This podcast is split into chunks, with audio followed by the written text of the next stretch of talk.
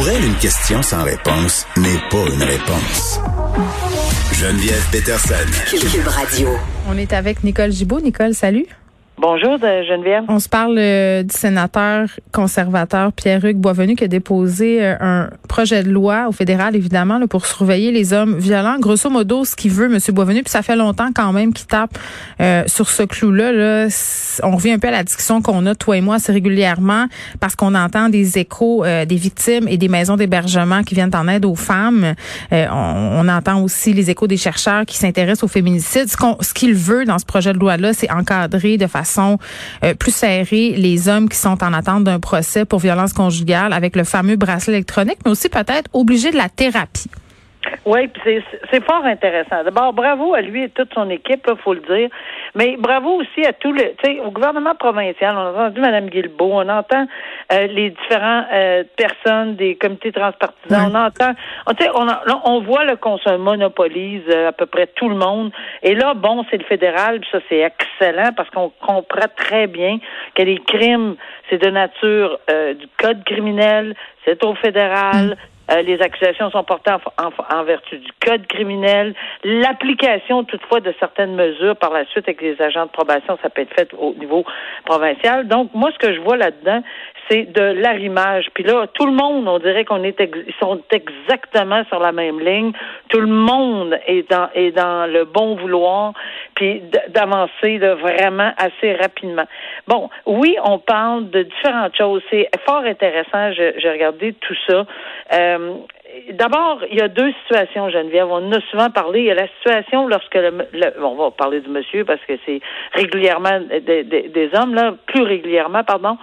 Euh, alors, qui est arrêté. Je dis bien plus régulièrement parce qu'on a vu aussi euh, de l'autre côté, mais beaucoup moins. c'est plus des infanticides du côté des femmes. C'est bien rare euh, qu'une femme va tuer euh, son conjoint dans un contexte de violence conjugale. Là, je dis ça. c'est arrivé. C'est arrivé. Arrivé, mais c'est pas statistiquement très, très important. Non.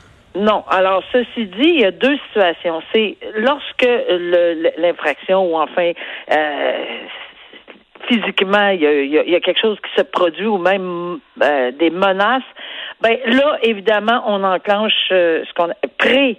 Je pense juste au niveau judiciaire, pré euh, sentence parce qu'il n'y a pas de sentence. Là. Ils viennent de l'arrêter, il est traduit devant le tribunal souvent. Mm-hmm. et, et là, ça, cette période-là, elle est cruciale. Puis c'est c'est ce que le, son équipe, le sénateur Boisvenu et son équipe ont fait. Ils ont, je pense qu'ils ont rencontré des centaines de, personnes, des centaines de victimes.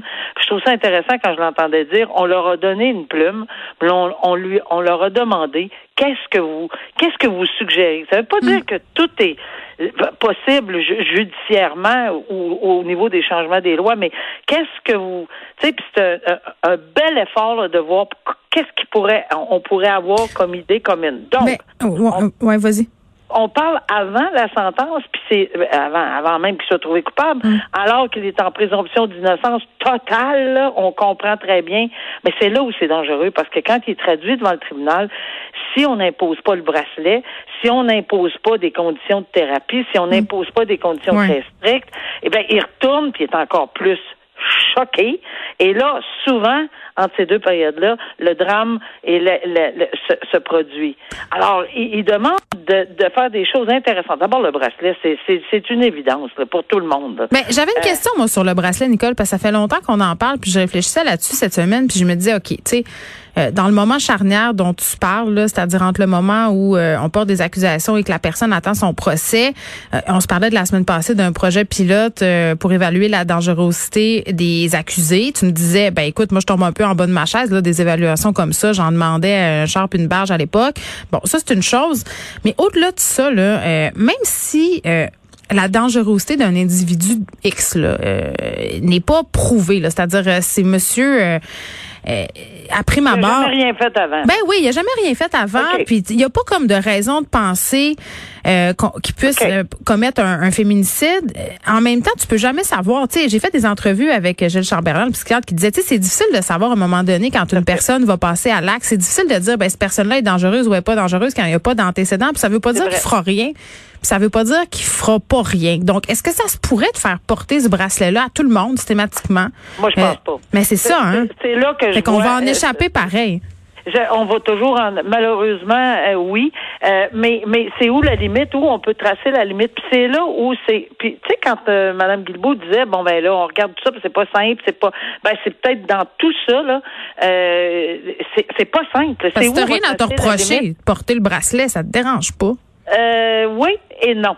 Euh, je, je, me dirais que je, dirais pardon qu'il y a certaines personnes qui vont dire oh un instant là est-ce que on porte un bracelet? Est-ce que c'est pas une admission qu'on a un problème ou une admission de quelque chose? Est-ce qu'on va tirer sur cette ficelle là en disant euh, non nous on veut pas aller là, là ça peut porter atteinte aussi à la réputation si mettons tu te présentes au travail avec un bracelet à cheville ça se peut que ton boss te pose des questions ben, disons que l'hiver, euh, avec des gros bas de laine, etc., ça peut passer. moins, là, ça peut passer, mais l'été, si on met des, des non, et oui, il peut y avoir un problème. Est-ce que, je pense que tous les angles, tu sais, on n'est pas, je suis pas capable de regarder dans la boule de cristal pour mm. regarder tous les angles judiciaires, mais je suis en toute humilité convaincu qu'il y en a énormément, puis c'est ce qu'on essaye mm. de façon, euh, puis, ça se passe dans d'autres pays, mais ils n'ont pas nécessairement le même code criminel, ils n'ont pas nécessairement la charte, mm. ils n'ont pas nécessairement tout ce qu'on a. Alors, dans dans, ces circonstances-là, oui, je comprends que ça prend quelques temps là, pour, pour arrimer tout ça. Oui, mais, je rappelle quand même que Mme Guilbault a devancé le délai. Ah, C'était supposé être l'année prochaine. Là, ce sera à l'automne, visiblement. Puis ce que le sénateur Boisvenu suggère, en plus du port du bracelet, ce sont des thérapies obligatoires. ça, c'est quand même intéressant aussi. Ça, c'est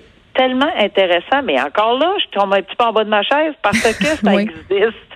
Ça a déjà existé. On l'a déjà fait pour les gens qui ont des problèmes de drogue et des problèmes d'alcool. Dans le cadre d'une remise en liberté provisoire, souvent, on nous demandait d'intervenir comme juge puis de dire, écoutez, euh, cette personne-là doit se rendre à tel centre et faire sa thérapie. Et bon, ça, ça, ça existe avant et ça existe après. Je me dis, Nicole, là, en même temps, euh, puis c'est peut-être bon, euh, mettons que tu fais une thérapie pour soigner euh, l'alcoolisme ou la drogue, si t'es pas volontaire d'y aller, ça donnera pas grand-chose. J'imagine que ça doit être le même principe avec la violence conjugale. Moi, je pense que oui. Tout, faut qu'il y ait un désir. oui, mais en quelque part, quand tu sais, si c'est huit heures dans une journée ou faire euh, quelque chose, euh, passer quelques heures dans une journée pour avoir un petit certificat, non. Mais quand tu t'impliques, parce que moi, les thérapies que j'ai vues en matière de drogue et, de, et, tout ça, c'est beaucoup plus long que ça. Là. Ce n'est pas une période d'une journée ou deux. Tu euh, peux être là six, sept mois, là. Exact. Alors, est-ce que ça en vaut la peine? Est-ce que sur une évaluation, mais là, ça prendrait une évaluation, évidemment. Ça prend une évaluation pour voir, puis à chaque fois que je l'ai fait en matière de drogue ou d'alcool, il y avait tout le temps une évaluation qui était mm. faite sur un candidat potentiel ou non.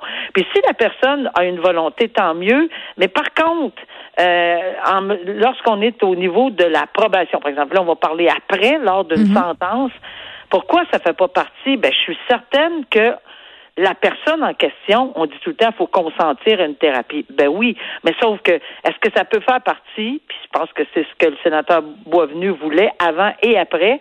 Là, on va peut-être avoir un problème sur la présomption d'innocence, parce qu'avant, on va avoir les mêmes arguments. C'est vrai, c'est toujours, on en revient toujours là. On revient toujours là, mais et puis mais, mais finement analysé, là, on va peut-être en arriver à quelque chose qui va faire que oui, euh, on va pouvoir l'imposer, mais tout en n'ayant pas euh, sauté la, la, la, capsule de la présomption d'innocence, dire c'est dans un cadre bien particulier parce que c'est une gestion temporaire. Là. Le procès peut avoir lieu dans un an et demi. C'est là qu'on a besoin. C'est comme une gestion de crise. C'est ben, ça. Parce que là, il y a un no man's land qui existe et il se passe des affaires épouvantables dans ce no man's land-là. Donc, quand on parle de, de remettre le filet serré, c'est ça qu'on veut dire. Oui, puis j'ajoute que pour, tu sais, j'entendais, plus ça là-dessus, j'ai un petit bémol. quand j'entendais qu'ils savaient, on, on, on, suggère des peines à tout le monde, tous les gens en matière de violence conjugale euh, ou de, familiale ou appelons-le comme. Tu veux dire une certaine uniformité des peines? Oui, puis euh, plus de deux ans parce que j'entendais que ça donne rien si c'était au provincial. Mais je mets, ben là. je suis très, très beaucoup le gros, gros bémol. Quand tu t'en vas en prison, tu t'en vas en prison. Je veux dire, je comprends que les peines fédérales c'est plus dur, mais quand même. Non, non, mais c'est pas juste ça. C'est pas, pas vrai que ça peut être uniforme. C'est pas la première personne qui a sauté sa coche, si on peut le dire, pour un événement qui va avoir la même sentence euh, en récidiviste. Que, puis, puis pour un voie de fait simple que pour un voie de fait armé, que pour un... Tu sais, ça, vraiment, je trouve ça... Puis, effectivement, au provincial, même si on n'a pas de programme, peut-être qu'on peut l'ajuster avec une probation, avec, un, avec une thérapie. Mais est-ce qu'on pourrait penser aussi euh, d'avoir des programmes spéciaux dans le cas de violence conjugale? Bon, ce sont des réflexions qui vont se poursuivre. Au, au, au provincial. Bon, euh, je voulais qu'on prenne quelques instants pour euh, parler du procès euh, d'Edgar Frutier. Quand même, sa présumée victime qui a confronté bon son agresseur en salle de cours, levé d'interdit de publication sur l'identité de cette victime-là qui se disait prête à dévoiler son identité. C'est un, c'est un homme qui a été bon, qui a pris la parole pour dire ben écoutez moi maintenant je me sens prêt, j'ai plus honte, je me sens plus sale. Puis ce sont des faits quand même qui remontent aux années 70. Euh, victime âgée de 15 ans, l'accusé qui avait alors 44 ans. Là, on voit que le délai de prescription, euh, c'est une bonne affaire qu'on l'ait enlevé en matière d'agression sexuelle. Euh, mais c'est intéressant ce qui décide de sortir de l'ombre pour pour dire, moi, c'est la phrase que dont je voulais discuter avec toi, c'est de dire, moi, je, je, voulais que que tout le monde le sache que oui, vous êtes un bon comédien, mais vous êtes aussi un bon menteur, un bon manipulateur. là, la couronne qui suggère une peine de six mois de détention, mais tu sais, c'est quand même, Monsieur Froutier est rendu à 90 ans. Tu sais, tout ça là, que ça soulève. Ben, ça soulève énormément. D'abord, premièrement, euh, beaucoup de courage de cette victime-là. Et oui, c'est sûr qu'on comprend. Moi, moi, là, je le vois, je l'ai vu, et je le vois de plus en plus que les victimes, parce que là, c'est vraiment pas une victime alléguée, c'est une victime, là. Alors, la victime décide de lever l'interdiction de, de, dire son nom. Mm. Un. Deux, euh, que la victime décide de s'exprimer. Moi, je l'ai vu à plusieurs reprises et je peux vous confirmer que c'était couper le souffle d'entendre les victimes s'adresser directement à la personne et, et, et, on le regarde là, on me, directement on me disait Madame la juge est-ce que je peux m'adresser directement à Monsieur ou Madame une telle Monsieur souvent? Puis, qu'est-ce que je voulais qu'on fasse? Oui, euh, regarde. Euh, c'est sûr, là. Euh, mais dans le grand respect. Puis souvent, les propos se font tellement. Tu sais, je disais que le, le discours est souvent euh, tellement plus grand qu'on peut penser. Puis le message, à mon avis, passe beaucoup plus. Et puis c'est une façon que je trouve libérateur pour les victimes, mais je trouve important dans un système judiciaire auquel on assiste. Moi, comme juge, j'ai jamais, puis je pense pas qu'il y ait de juge qui refuse, là, mais c'est, on peut entendre une mouche voler, là, parce que c'est vraiment quelque chose d'entendre. Puis il faut accepter qu'il y a des choses auxquelles on n'aurait même pas pensé. les blessures psychologiques à long terme, puis mm. l'amplification, puis les conséquences sur sa propre famille, ses propres enfants. Je l'ai vu, je l'ai entendu, et ça donne des frissons dans le dos, ça fait énormément de bien à ces victimes-là. Ça peut euh, faire du bien à d'autres victimes aussi. Oui. Est-ce que du côté, là, on va, ça c'est du côté de la victime, du côté de M. Fritier, qui a 91 ans, là, ou à peu près, dans un état assez piteux au niveau euh, de sa santé. Est-ce qu'on le prend en considération? Ben oui. Mais est-ce qu'on va faire en sorte qu'on va, ça, ça va être vraiment la décision. C'est ça, une sentence. C'est vraiment une décision qui s'applique à, à la personne. Le crime, là, c'est une chose. Mais la sentence, ça, c'est pour un verdict. Est-ce qu'on a un crime, le verdict coupable, non coupable? Mais est-ce qu'on a une sentence adéquate? Hmm. Pour un homme de 91 ans, ça, c'est ce qu'on appelle la, une sentence ben, c'est comme ça, individualisé, ben oui, personnalisé. Je me posais, je me posais la question, Nicole, puis tu sais, je, je trouve ça vraiment répréhensible, évidemment, les agressions sexuelles qu'Edgar Frutti a fait sur cet homme-là qui avait 15 ans à l'époque, je le rappelle. Mais je me dis, tu sais, puis c'est pas pour avoir pitié de lui là, c'est sortons de ce cas-là, quelqu'un de 90 ans, t'envoies ça en prison, je veux dire six mois, ça survit dessus, je veux dire c'est tough la prison. Je... Ben, il y a des cas que oui. en même temps, il faut qu'il paye pour son crime. Oui, mais est-ce que c'est nécessairement, tu sais, euh, nécessairement euh, une, la prison ferme? Je pense qu'en ce moment, ouais, mais malheureusement, en ce moment, la couronne et tout le monde, euh, on, on, on, focus sur l'arrêt Friesen. Et il est rendu cet arrêt-là de la Cour suprême où on dit attention, là, il faut faire, faut être très, très, très euh, sévère. À puis, puis on parle d'aujourd'hui, on parle même des crimes du passé, on parle pas. Euh, et je sais qu'ils ont essayé de, de, de, de, mettre ça un peu, d'évoquer ceci, oui, mais c'est des crimes de 40 ans, soyez. Ben, puis c'est pas moins des crimes parce que ça fait 40 ben, ans. Non, mais en, voulant dire, tu sais, bon, ces sentences-là n'étaient pas comme ça à l'époque. Oui, ouais. mais l'arrêt Friesen dit non, garde, là, tu regardes ça directement comme ça. Par contre, tu n'oublies pas les autres principes qui sont édictés dans le code criminel, les facteurs aggravants, les facteurs atténuants, dont l'âge, etc. C'est un équilibre, et je vous dis, là, je termine là-dessus, C'est ce qui est de plus difficile à faire comme juge. C'est pas un verdict, c'est une sentence. Hmm. Merci, Nicole. À demain. À demain.